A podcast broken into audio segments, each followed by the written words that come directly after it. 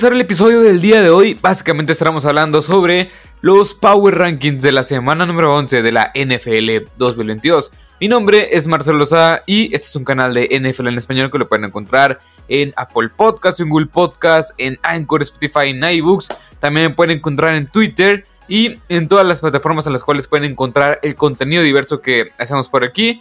Pues dejaré los links en la descripción. Pero bueno, vamos a empezar con los Power Rankings de esta semana número 11 de la NFL 2022. También cabe recalcar que si no, si no, se han suscrito a este canal, lo pueden hacer aquí abajo. También pueden dejar los comentarios si tal o tal equipo, pues no les gusta el puesto en el cual, en, el cual los, los, coloqué. Pero al fin y al cabo, para, eh, para esto es este canal, para comentar un poco al respecto sobre la mejor liga de todo el mundo.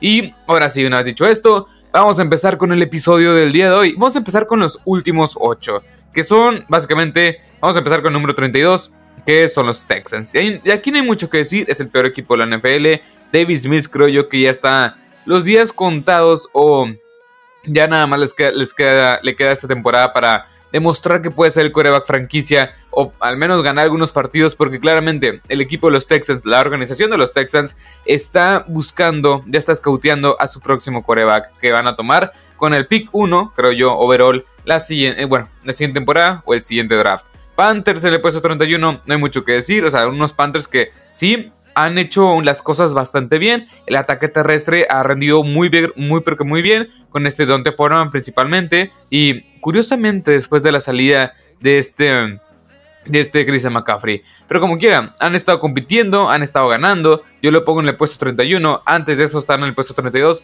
O sea, en mis Power Rankings. Pero como quieran, creo yo que van a estar rondando esa, ese tipo de. Bueno, ese tipo de. Este. De puestos en los últimos. Eh, vayamos con el siguiente, que son los Raiders. Y aquí también.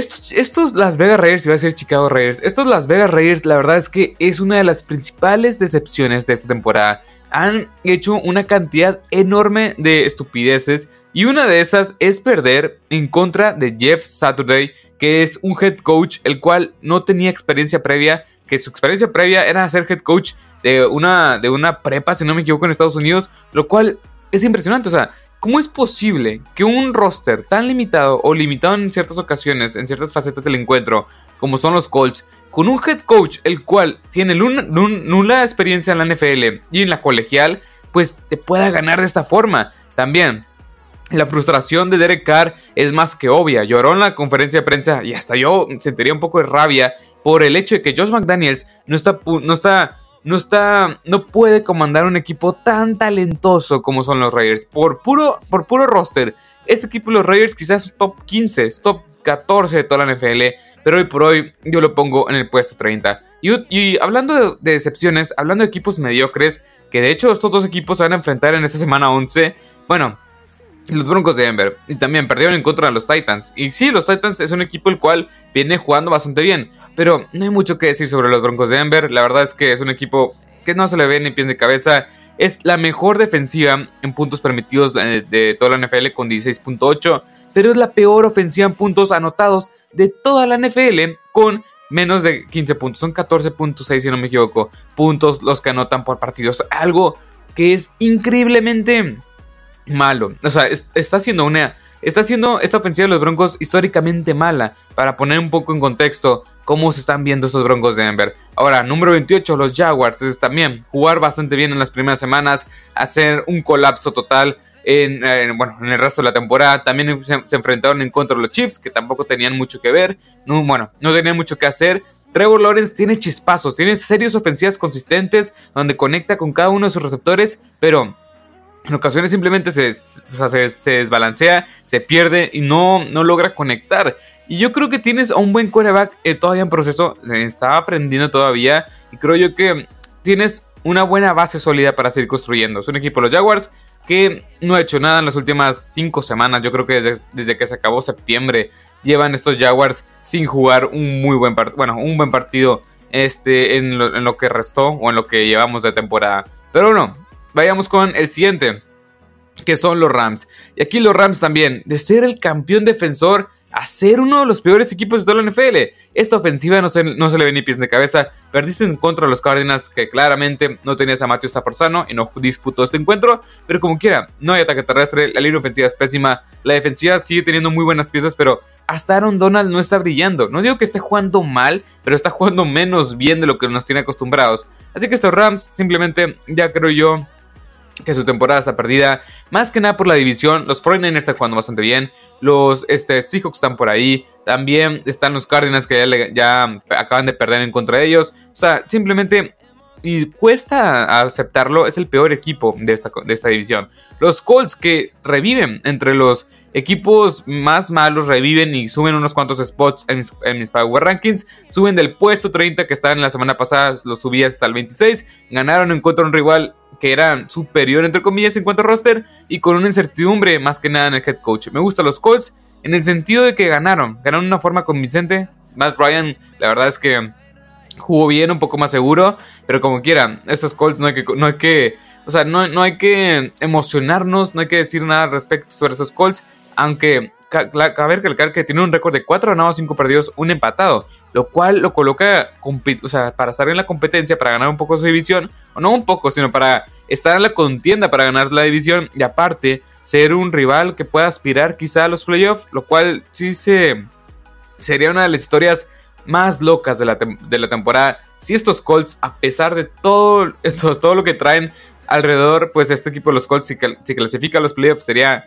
Sería impresionante. Si gana unos, o sea, si gana al menos tres partidos de los siguientes que restan, sí, también sería bastante, bastante impresionante. Una historia a seguir muy, pero que muy brillante o muy sorprendente. Steelers en el puesto 25 Creo yo que TJ Watt es la gran diferencia, claramente. El récord que tienen con y sin, TJ Watt es algo que habla por sí solo. Me gustan esos Steelers con TJ Watt, pero como quiera, no van a aspirar nada más. Los tenía en el puesto 29 la, semana pasada, pero TJ Watt hace mucha diferencia y se nota. Browns en el puesto 24 ya va a regresar a los, a los entrenamientos, o ya regresó a los entrenamientos de Sean Watson, pero no creo que pueda salvar la temporada para estos. Este Cleveland Browns que la verdad no se merecen, y es un tema extra cancha que aquí no tocamos mucho, pero no se merecen que estos Browns o que este de Sean Watson salve la temporada de estos Browns. 6 en el puesto 23, uno de los caballos negros en mi opinión a principios de la temporada, simplemente sigue siendo, simplemente sigue siendo un mal equipo o no han sabido aprovechar las diferentes oportunidades que tienen ni Andy Dalton ni James. Bueno, Andy Dalton es un coreback malo, es un coreback el cual ha tenido mucho roster, ha tenido mucho talento y no ha sabido aprovecharlo. James Winston va a estar como, como quarterback suplente y tiene un récord de 3 ganados, 7 perdidos. No creo que se puedan levantar en una conferencia nacional la cual está bastante competida. También, en el puesto 22 los Lions ganaron este, este equipo de los Detroit Lions, un equipo que lo he dicho durante toda la temporada, si tuvieran otro head coach y el récord como visitante de Dan Campbell, de Dan Campbell habla por sí solo, un ganado y el resto perdidos que no recuerdo cuánto es la cifra exacta, pero así tal cual. En un año y medio que lleva Dan Campbell, en la era Dan Campbell en, estos Detroit Lions, este, nada más han ganado un partido como visitante, como visitante y ha sido este pasado domingo en contra de los Chicago Bears. Pero como quiera, este equipo de, de, los Lions es un equipo con tremendo roster, tremenda ofensiva. La defensiva tiene piezas muy interesantes con Aiden Hutchinson, con Malcolm eh, Rodríguez, con Alex Ansalone, también Levi eh, que está por ahí, Jeff Okuda. O sea, tienes piezas muy pero muy jóvenes. Pero simplemente el head coach, los coaches alrededor, no creo que puedan, o sea, no creo que, que puedan hacer algo interesante con este, con este equipo. Yo creo que cuanto antes deberían de cambiar de head coach como es Dan Campbell, que la verdad es que es bastante deprimente en ocasiones. Falcons en el puesto 21 perdieron en contra de los, este, de los Panthers. Y cuando yo creía o quería creer en estos, en estos Falcons, te decepcionan perdiendo en contra de los Panthers. La verdad es que estos Falcons, pues los, la presión que estuvo que estuvieron ejerciendo estos Panthers fue muchísima, más que nada al final de la, más que nada al final del, partido. Pero como quiera, no hay, que, no hay que emocionarnos con estos Falcons. Siguen estando en la competencia, pero no creo que aspiren a nada más. Chicago Bears y este, este equipo, la verdad es que sigo en el barco de Justin Fields. ¿Por qué?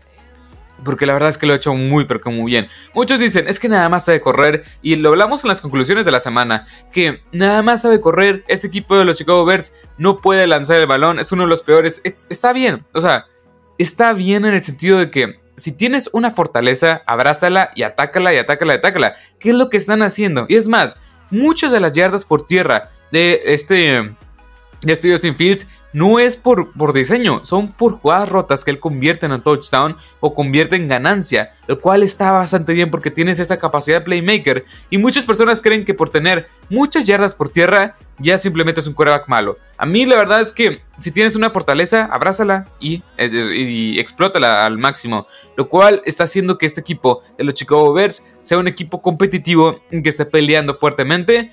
Quizá por la división no, pero sí quizá por, bueno, estar compitiendo semana tras semana. Cardinals en el puesto 19. También, ese equipo de los Cardinals yo lo tenía como uno de los peores. Este, estaba la, semana pasada en, mis Power Rankings en el puesto 24. Pero la verdad es que aquí, entre que suben y bajan otros en el puesto que yo puse a los Cardinals, creo yo que está bien. Es un equipo que, bueno, que tiene Kalen Murray, que en mi opinión es un gran jugador, a pesar de que no estudia. Imagínense si Kyle Murray tomara esas dos o tres horas diarias que le pusieron en el contrato, que ya lo, que ya lo anularon, para poder estudiar más el juego, para estudiar más los partidos. ¿Qué clase de jugador sería Kyler Murray? Pero como quiera, este equipo, los Cardinals, tampoco hay que confiar en ellos. Ganaron en contra de los Rams, que simplemente están decepcionando.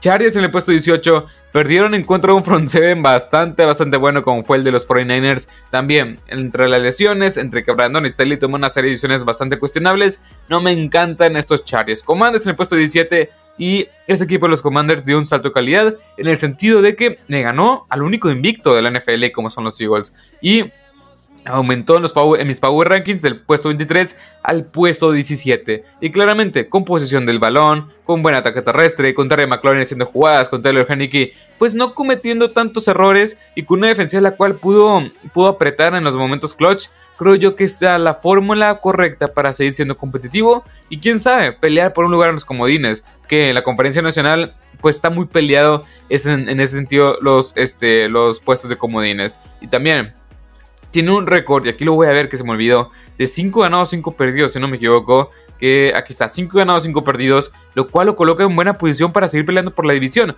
¿Por qué? Porque está en un juego de los Dallas Cowboys, los Dallas Cowboys están en un juego de los Giants, y los Giants están en un juego de estos Philadelphia Eagles, lo cual va a ser bastante, bastante buena el cierre de temporada de esta división. Número 16, los Packers. Y la verdad es que estos Packers uno de los equipos los cuales, uno de los dos equipos los cuales creo yo que pueden volver a la contienda por los playoffs porque tienen los corebacks, tienen los jugadores para poder hacerlo, que son ellos y son los Tampa Bay Buccaneers, que ahorita estaremos hablando sobre ellos. Y aparte, no cometiendo errores, Aaron Rodgers por fin no tuvo, no tuvo intercepciones. Aparte, el ataque terrestre funcionó. Este Christian Watson, el novato, por fin, por fin brilló. Y una defensiva la cual mantuvo en ciertas ocasiones apretado a Prescott con estas dos intercepciones de Rudy Ford. Pues la verdad es que la fórmula del éxito para estos Packers. Patriots en el, puesto 15, sí.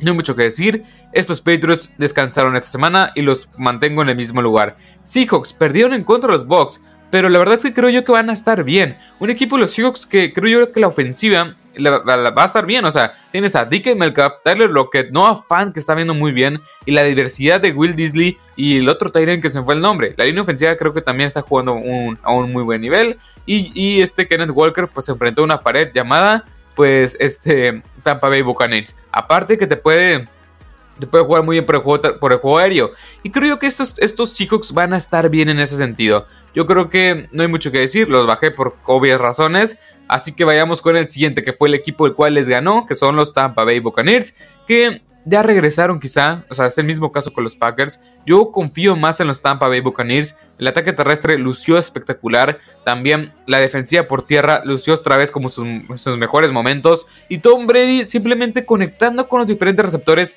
Chris Godwin, Mike Evans, Julio Jones. O sea, eso es lo que quieres en un equipo el cual tiene muchísimo talento. Giants en el puesto, en el puesto 12. Yo creo que estos Giants también están siendo muy pero que muy menospreciados. Yo creo que es el, mejor, el, doceavo mejor equipo de toda la NFL.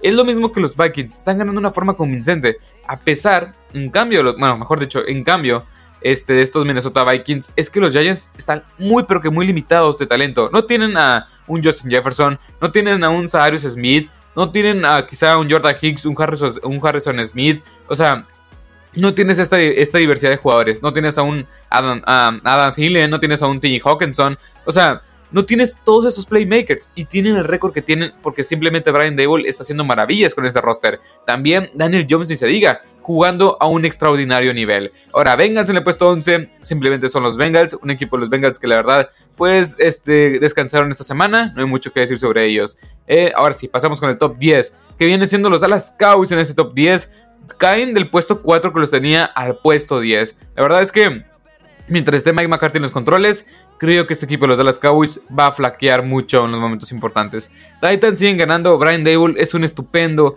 head coach y creo yo que con las limitantes que tienen en la ofensiva van a seguir siendo competitivos y creo yo que van a tumbar a uno que otro este, rival a vencer en la conferencia americana. Jets en el puesto 8. No hay mucho que decir de estos Jets que también este, tuvieron semana de bye. Los 49ers con este front 7 que limitaron muchísimo a Justin Herbert y compañía. Me encantan estos 49ers que aparte vienen a México en esta, en esta semana número 11 en el Monday Night Football. Los Ravens descansaron también esta semana, no hay mucho que decir. En el puesto 6 los Bills, que también así, aquí sí hay mucho que decir en este top 5.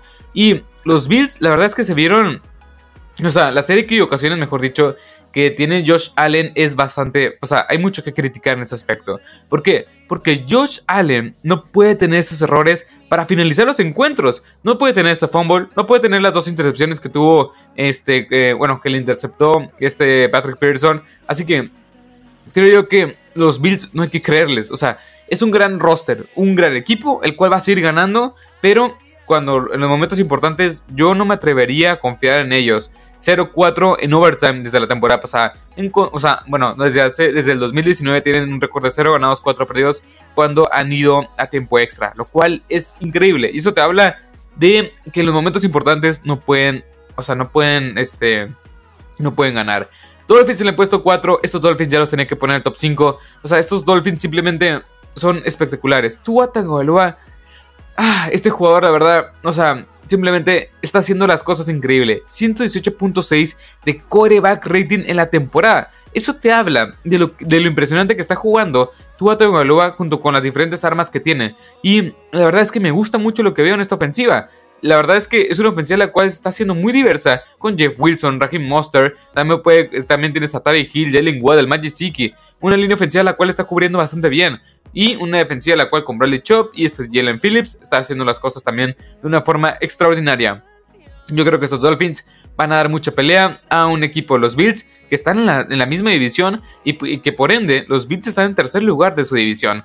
Vikings en el puesto 3, los subí del puesto 6 al puesto 3. Creo que todavía los Eagles y que todavía los Chiefs son, mejor que, son mejores que estos Vikings. Todavía no se la compro totalmente esos Vikings. ¿Por qué? Porque siguen teniendo a Kirk Cousins. Y Kirk Cousins no ha ganado y no ha demostrado nada en, en, horario de prime time. O sea, es algo que todavía tiene que demostrar. Va a encontrar los Dallas Cowboys en horario no de prime time, pero sí en, horario de la tarde a las 3.25. Apártese en casa y veremos qué tal estos Vikings pueden ganarle a, uno, a unos Dallas Cowboys que bueno, Mejor dicho, pueden jugarle a unos Dallas Cowboys que vienen de perder. Ahora, en el puesto los Eagles, creo que también un equipo que va a estar bien, un equipo del cual tiene muchísimo talento, vienen de una derrota divisional, es lo más importante eso. No la derrota como tal, sino que es una derrota divisional, que se puede complicar más allá cuando esté terminando la temporada y para finalizar y a ver quién queda dentro y fuera de los playoffs. En el puesto 1 pongo los Chiefs, el equipo más consistente. La Patrick Mahomes está jugando como MVP. La defensiva creo yo que, va a estar bien. sin mucho que decir.